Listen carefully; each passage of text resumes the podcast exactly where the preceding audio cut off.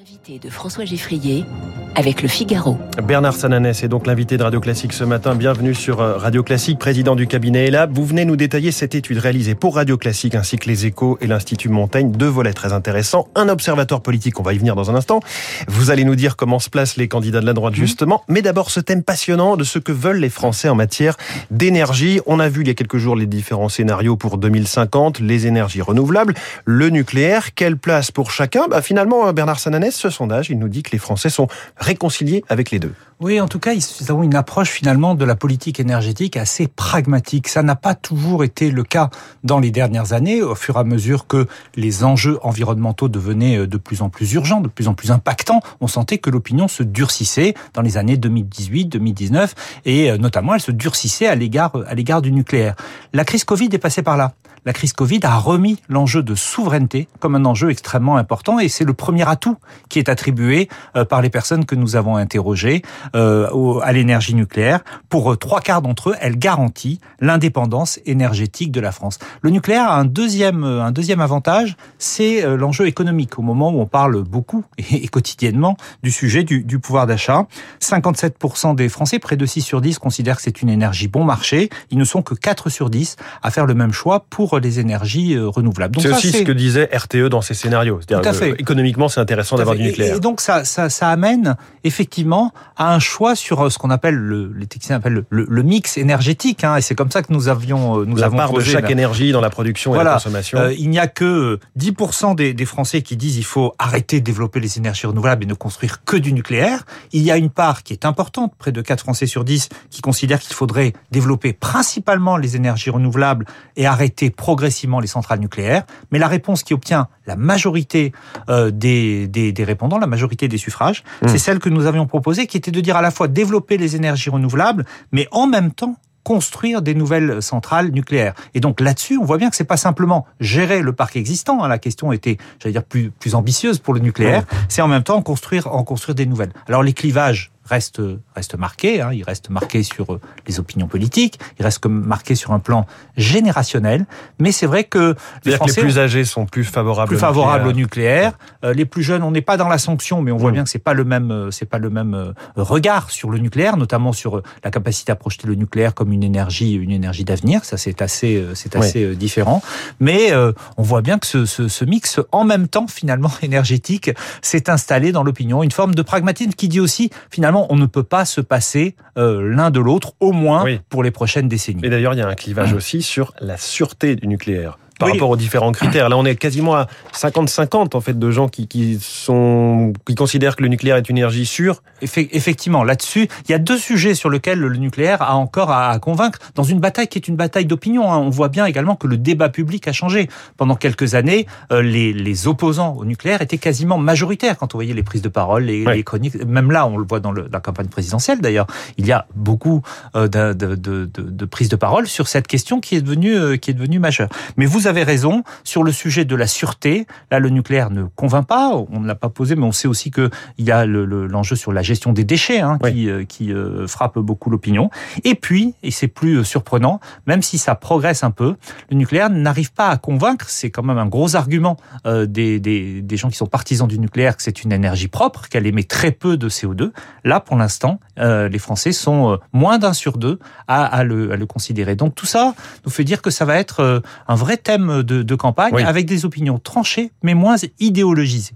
Plus précisément sur les énergies renouvelables, là, leur faiblesse par rapport au nucléaire, c'est sur les questions de souveraineté et sur les questions de coût, de ce que ça coûte euh, comme production. Tout à fait, c'est-à-dire qu'elles sont moins perçues comme assurant l'indépendance énergétique de la France, mais tout de même par 6 Français sur 10 contre les trois quarts pour le nucléaire. Mais c'est bien sûr sur la question du, du coût. Euh, là, on voit bien que dans ce moment où d'abord les, les, les, factures, les factures d'électricité augmentent, hein, mmh. le, le, les prix, les prix de l'énergie augmentent et les Français s'en rendent compte. On le voit dans toutes les enquêtes sur sur sur le pouvoir d'achat. Ça peut être un handicap, bien sûr, pour les énergies renouvelables qui n'ont pas fait la preuve qu'elles étaient compétitives à la fois pour les ménages, mais aussi bien sûr pour les entreprises. Toujours cette question de, de l'intermittence notamment.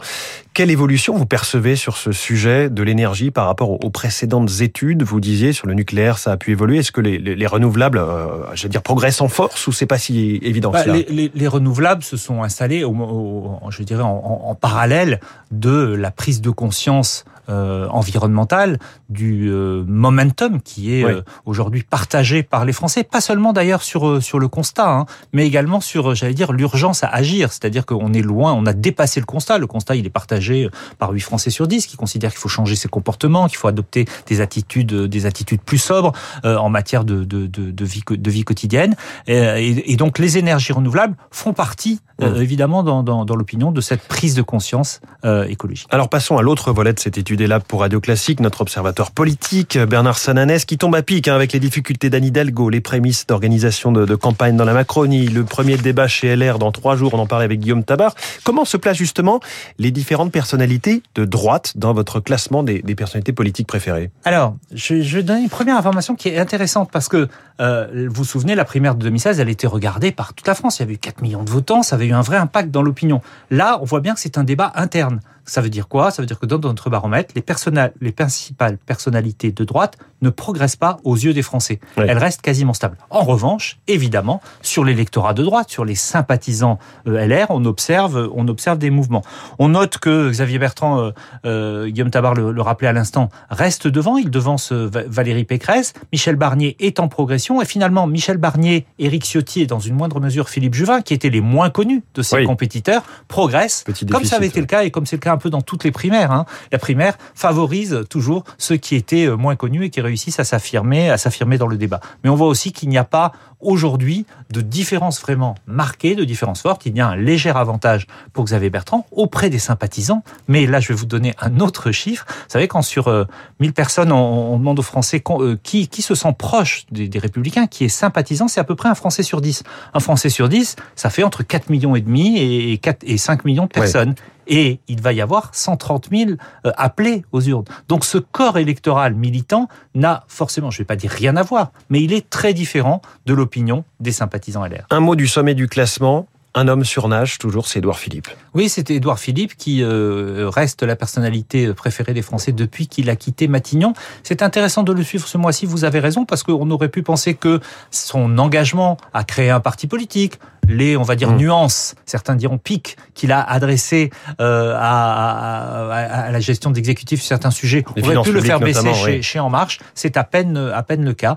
Il sera incontestablement un atout euh, pour Emmanuel Macron quand il s'engagera dans sa campagne. Emmanuel Macron, justement, d'un mot, sa cote de confiance, celle du Premier ministre, où se situe-t-elle aujourd'hui? 34% des Français font confiance à Emmanuel Macron. Un point de moins ce mois-ci, trois points de moins en trois mois. Ça s'effrite légèrement.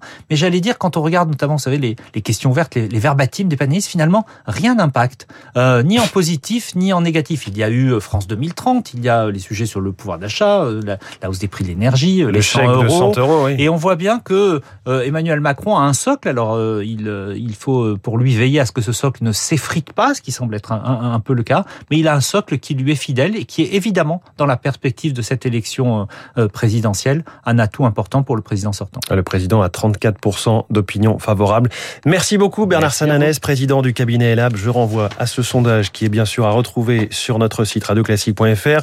Bernard Sananès, invité de la matinale, merci et bonne journée. Il est 8h26, l'essentiel de l'actualité dans un instant, puis la revue de presse de David Abiker. Vous écoutez Radio Classique. Avec la gestion Carmignac, donnez un temps d'avance à votre épargne.